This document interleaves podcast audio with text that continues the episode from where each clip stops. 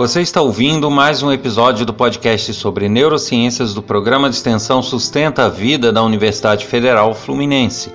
Meu nome é Adriano Freitas, sou pós-graduado em neuroaprendizagem, que é neurociência aplicada à educação, especialista em neuropsicologia clínica. No episódio de hoje não poderia ser diferente, nós vamos falar sobre a esperança. E esse episódio ele coincide com uma data bastante especial para várias pessoas, né? Para muitas pessoas mundo afora. Ele coincide com o Natal.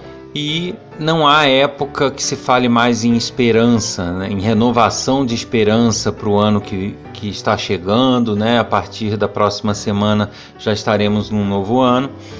E em função disso se fala muito em esperança de dias melhores, esperança de uma felicidade maior e a gente vai falar um pouquinho dessa esperança e dar algumas dicas nesse episódio. Antes, porém, o nosso presentinho.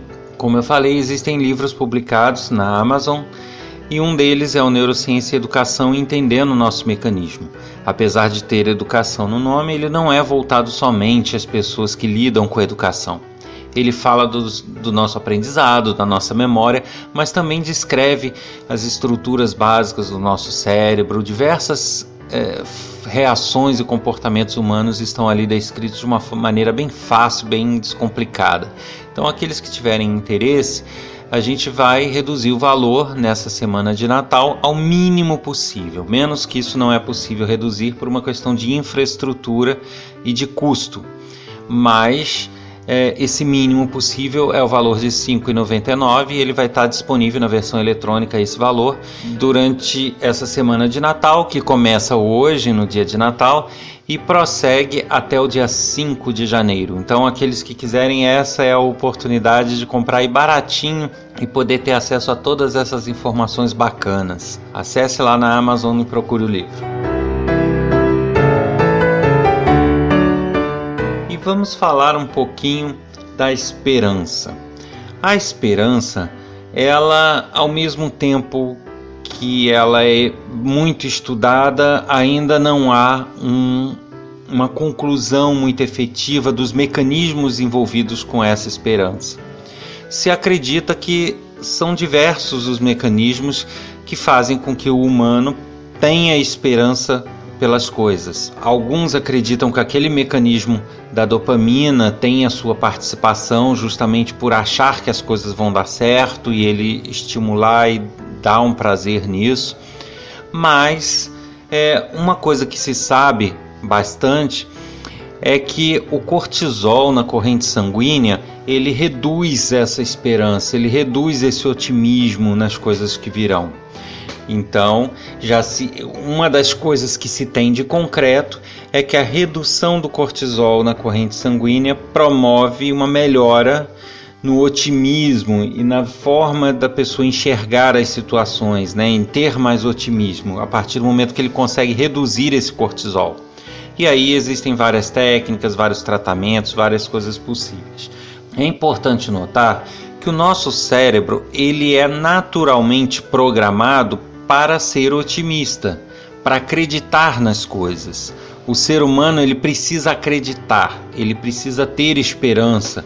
Caso contrário, ele não sobreviveria, ele não faria as coisas, ele não se moveria a nenhuma atividade.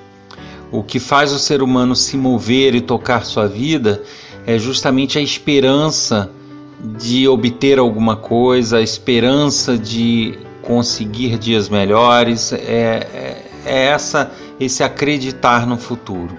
Então, o cérebro é naturalmente programado a ser otimista, e isso é o que se sabe. Os mecanismos envolvidos nessa esperança ainda estão sendo pesquisados, há várias hipóteses, há várias possibilidades, mas certeza ainda de tudo que está envolvido não temos. O que a gente sabe é que algumas formas de comportamento podem fazer com que a esperança aumente ou diminua, que a gente consiga ser mais ou menos otimistas. E existe uma forma aí, eu diria que não de treinar, mas de pelo menos provocar uma forma mais tranquila de encarar as situações e isso se reverter justamente na esperança e no, na, na expectativa de um sucesso. Então são pequenas coisas que eu vou dizer aqui e que cada um vai levar para a tua vida da forma que entender ser mais viável, ser melhor, né? A primeira dica que eu poderia dar sobre a esperança é o seguinte: a esperança, como eu já falei, ela é fundamental para o humano. Dela depende a vida propriamente. É, os humanos não conseguiriam sobreviver muito se não tivesse um pingo de esperança.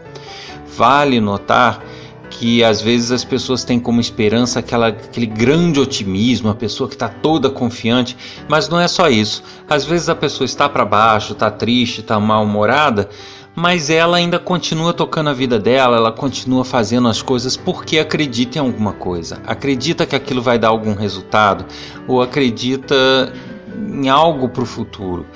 Agora, quando a pessoa de fato ela perde é, essa esperança, geralmente são pessoas que já estão quase à beira de uma depressão mesmo. São pessoas que já não se motivam por nada, já são, são pessoas que muito mal conversam, trocam informações, são é, é quase que aquele quadro de depressão mesmo. É, não é uma regra no humano. A regra no humano é ter esperança de fato. Uh, a primeira dica, depois de dito isso, é o seguinte: é, você deve ter esperança sim, mas você deve ter cuidado com o porte e o que essa esperança está espelhando para você. Né? Uma coisa é você ter esperança, por exemplo, de que você vai estudar e vai conseguir concluir uma faculdade e vai conseguir um bom emprego. Isso é uma esperança palpável porque depende muito de você. E outra coisa é você ter esperanças que, primeiro, além de não dependerem de você, te fazem ficar aguardando eternamente uma coisa externa. Isso não é o tipo de esperança saudável. E curiosamente, assim, sem querer entrar nesse mérito, mas a gente vê muito disso em, em algumas religiões, onde se tem a esperança de que a pessoa vai ficar rica ou tem a esperança de que a pessoa vai conquistar isso e aquilo, mas as pessoas não se movem a isso. Elas querem ficar ricas, elas querem ter sucesso na vida, mas elas não querem fazer uma faculdade, elas não querem encarar um trabalho diário, elas querem simplesmente entregar nas mãos de Deus e esperar. De novo, não entrando no mérito da religião, mas será que é o tipo de esperança saudável que moverá a pessoa a um trabalho bacana, a realizações profissionais, isso é que a gente deve pensar. Até que ponto a esperança nos move de fato a uma evolução? Ou até que ponto uma esperança vazia de algo que não dependa do trabalho dele, é uma esperança muito idealizada, pode nos prejudicar, porque nos estaciona à espera de que algo externo aconteça. Isso é o perigo dessa esperança. Devemos sim ter esperança nas, nas coisas que fazemos, nos projetos, é, na nossa vida, com certeza. Agora, devemos nos cercar de cuidados e nos observar para ver se não estamos extrapolando nessas esperanças a ponto de entregar isso tudo na mão de uma divindade ou na mão de outras pessoas e aquilo não se concretiza, pronto, a vida passou e a pessoa nada fez. Então a esperança ela é saudável a partir do momento que ela é palpável. É, este é o primeiro cuidado ao lidar com a esperança, né? É justamente saber dosar até que ponto eu devo confiar de fato de que vai é, se resolver uma situação, que vai resolver as coisas, ou até que ponto eu preciso arregaçar a manga e ir à luta, senão não vai sozinho. Né? É, essa é, é a grande diferença entre uma esperança sadia e uma esperança vã, uma esperança ao vento, que não vai ajudar em nada. Então, o primeiro cuidado que eu diria é esse. Tenha esperança, mas tenha esperança com o pé no chão. Isso sim é saudável para o ser humano. E aí, em cima disso, uma outra dica é o seguinte: você tem a esperança, você tem um objetivo na tua vida, foque nesse objetivo, perfeito. Mas foque principalmente na forma de realizar esse objetivo. Então não adianta você ter o objetivo, ah, o meu objetivo é comprar uma casa, o meu objetivo é realizar um projeto e conseguir concluir esse projeto com sucesso. Ok, é, é um objetivo de vida, você tem aquela esperança. Porém, e os passos necessários para se chegar lá? Você pensou nisso? Você está focado nisso? Ou não? Você está com o olho lá na frente e esqueceu de ver as etapas que são necessárias nesse meio de caminho. Então, isso é, nos ajuda a pôr no eixo uh, as nossas esperanças e as nossas expectativas. Então, tenha esperança, tenha expectativa, mas antes de apostar suas fichas nesses objetivos e nessas esperanças, foque nos passos necessários para se chegar lá. Se você focar nesses passos e conseguir traçar um plano e, e algo que te leve, aí deixa a esperança rolar, ter, deixa as suas expectativas rolarem e trabalhe para isso. Agora, não basta só criar um objetivo de vida, largar para lá e pronto. Ah, na hora eu vejo o que, que eu faço. Não é assim que funciona. Né? Na, poucas coisas darão certo dessa, dessa forma. Aí depois a pessoa se lamenta que não teve sorte, que é uma azarada e tudo por quê? Simplesmente pelo fato dela ter ignorado que ela precisava agir para chegar àquele objetivo, para alcançar aquilo que ela teve a esperança de alcançar. Perfeito? Bom, uma outra dica bastante interessante é pensar a curto prazo. É legal você ter objetivos de longo prazo, é legal você ter uma esperança de algo que eh, seja o seu objetivo de vida. É, quem está começando agora na vida profissional, com 20 e poucos anos, de repente ter a esperança de ter uma aposentadoria tranquila no Caribe. Maravilha! Mas é uma coisa de longo prazo, né? São 30, 40 anos é, para se cumprir. Não que não se deva ter, mas com a dificuldade do dia a dia, o, o, o o cotidiano cada vez mais dificultoso, você ter projetos de longo prazo, criam desestímulos no correr do caminho. Então, se seu objetivo é muito lá à frente, muito a longo prazo, e você vê que as coisas se realizam a passos muito lentos, né, ano após ano, então isso vai gerando um desestímulo porque você não vê nada acontecer com muita rapidez. E isso realmente para o cérebro desmotiva e tira um pouco dessa esperança. Então, tenha esperança e tenha objetivos de vida, sim, mas dê um foco maior aos pequenos objetivos diários, né? Que pequenos objetivos? Uma faculdade, é, um projeto, um, um, cursinho, algum concurso público, é, coisas do seu dia a dia e que você vai compondo e formando pequenos objetivos, esses objetivos, foque neles, foque na forma de obtê-los, porque cada objetivo desse alcançado vai te empurrar mais ainda para frente. Ao invés de você ter um objetivo muito longo, em que você vai freando com o passar dos anos, porque ele é muito longo e você não consegue ver conquista naquilo. Então é preferível pequenas conquistas diárias, que no todo dão uma grande conquista, né? Porque você soma no decorrer da vida várias pequenas conquistas e depois você vê o que você caminhou, vai ser muito bacana. Então, pequenos objetivos são sempre melhores. É uma forma bastante legal de você ser impulsionado e tornar mais sadia essa esperança, tornar mais sadia essa expectativa e ir tendo pequenas vitórias que te impulsionam e não te freiam. Então, essa é mais uma dica: pensar em curto prazo. Uma outra coisa é você buscar significado naquelas coisas pequenas, né? É, você precisa, eu já falei anteriormente que o cérebro ele se ancora em algumas ideias, né? Eu falei sobre o viés de ancoragem, onde ele se ancora numa coisa que ele vê aqui para poder avaliar outra ali. Beleza, isso é num, curto espaço de tempo. Mas na nossa vida, ele também se ancora em algumas ideias, ele também se ancora na avaliação que ele faz de pequenas coisas do seu dia a dia. Se, se nada para você tem importância, se nada para você importa, se você não tira aquele momento para ler um livro e gosta daquilo, se você não tira um momento para assistir um filme, uma série e faz aquilo né, gostando, querendo, naquele momento aquela série ou aquele filme é o mais importante para você. Naquele momento, aquele livro que você está lendo é o mais importante. Se você não tem essas pequenas coisas valorizadas, a tua vida ela perde um pouco do brilho, porque você não consegue é, é, encontrar coisas que te motivem e que te dão alguns objetivos diários.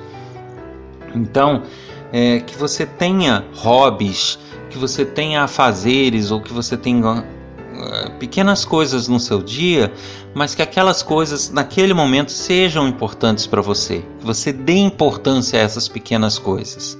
Né? Você fala, não, eu quero me reeducar a ler diariamente. Maravilha, um ótimo hábito. Né? A gente já viu vários benefícios da leitura.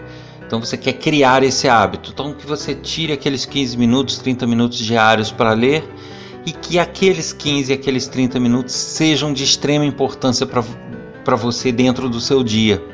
Né, que as tarefas mecânicas, que as tarefas de obrigação fiquem para lá e aquilo ali seja bem valorizado. Então, dar esse valor, ter essa empolgação por pequenas coisas também é um grande impulso no todo.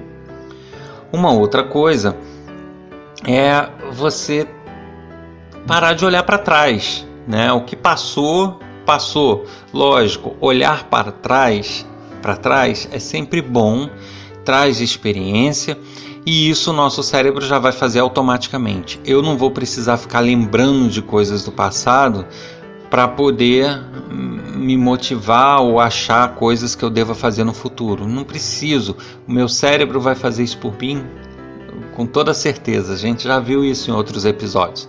Então isso significa que eu não possa lembrar de uma viagem que eu fiz, que eu não possa lembrar de um familiar? Claro que não. Né? Isso faz parte da nossa vida, da nossa história e deve, deve ser lembrado sim. Mas o grande perigo é quando você se prende a um passado e isso te, te amarra, te impede de você ter novos projetos ou novas ideias porque você ficou preso àquelas ideias antigas do passado.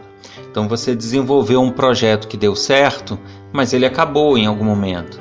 Então não adianta ficar nos outros projetos ou dali para frente remoendo aquelas coisas do projeto anterior, porque não necessariamente o fato do anterior ter dado certo vai se refletir nos da frente. Né? É, cada situação é uma situação, cada caso é um caso, cada época é uma época e cada pessoa é uma pessoa. Então, é, não há uma matemática na nossa vida. Então, se amarrar ao passado te limita enquanto ação no futuro.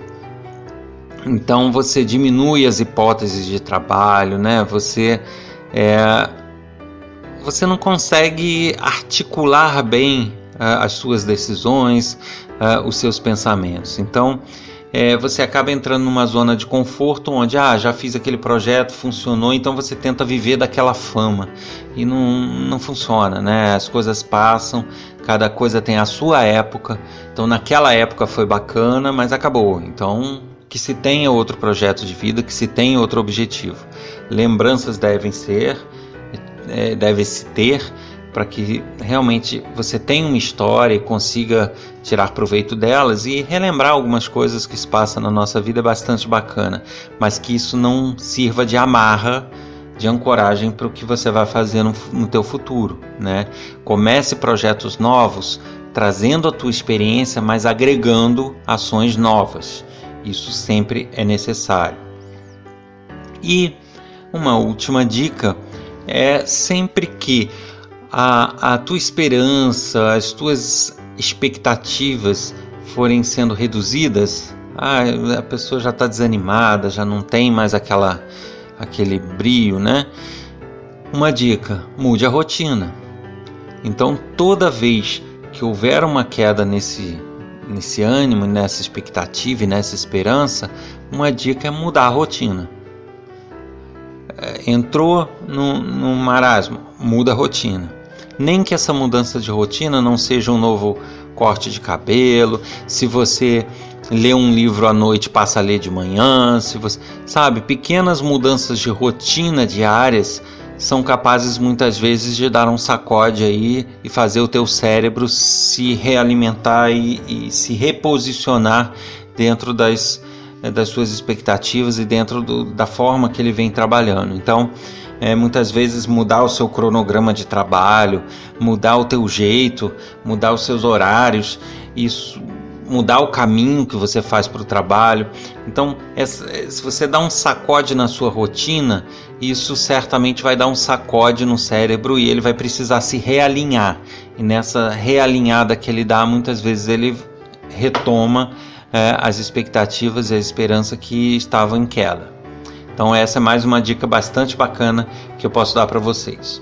E no momento em que eu gravo esse episódio do podcast, há uma pandemia mundo afora, onde muitas pessoas perderam pessoas conhecidas e outras estão desesperançosas em governantes, em, em situações que se apresentaram durante essa pandemia em nosso país.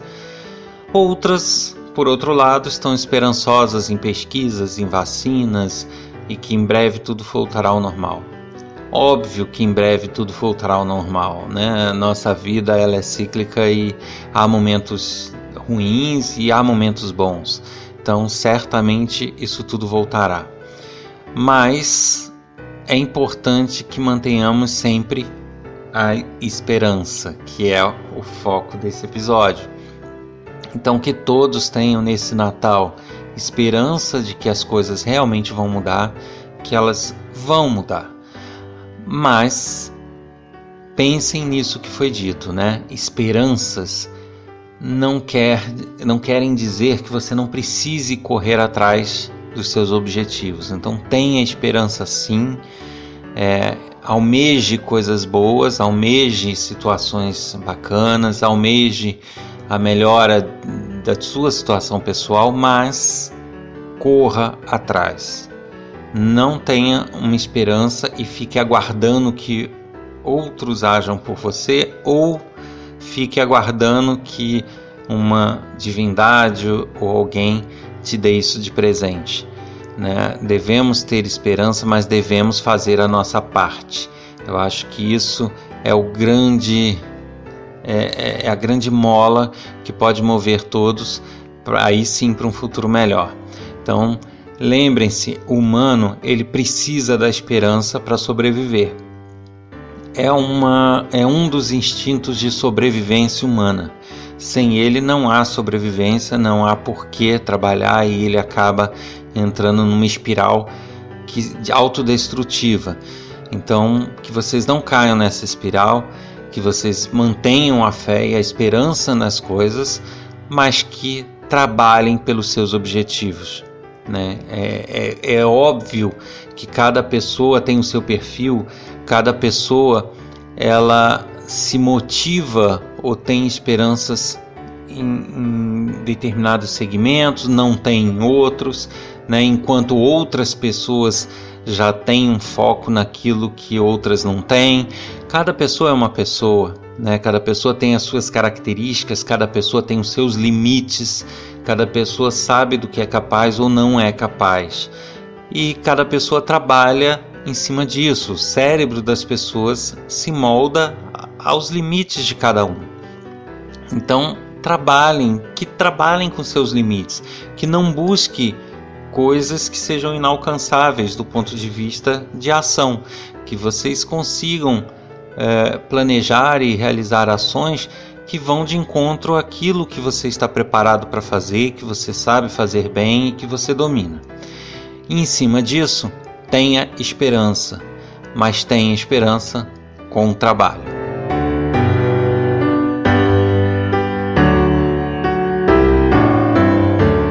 E eu volto a lembrar aqui que durante essa semana de Natal, até o dia 5 de janeiro, o livro está lá na Amazon com um precinho bastante camarada. É só procurar meu nome lá ou então um livro Neurociências e Educação, volume 1, Entendendo o Nosso Mecanismo.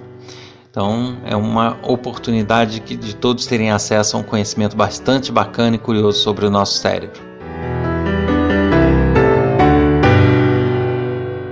Você ouviu mais um episódio do podcast sobre neurociências do programa de extensão Sustenta a Vida da Universidade Federal Fluminense.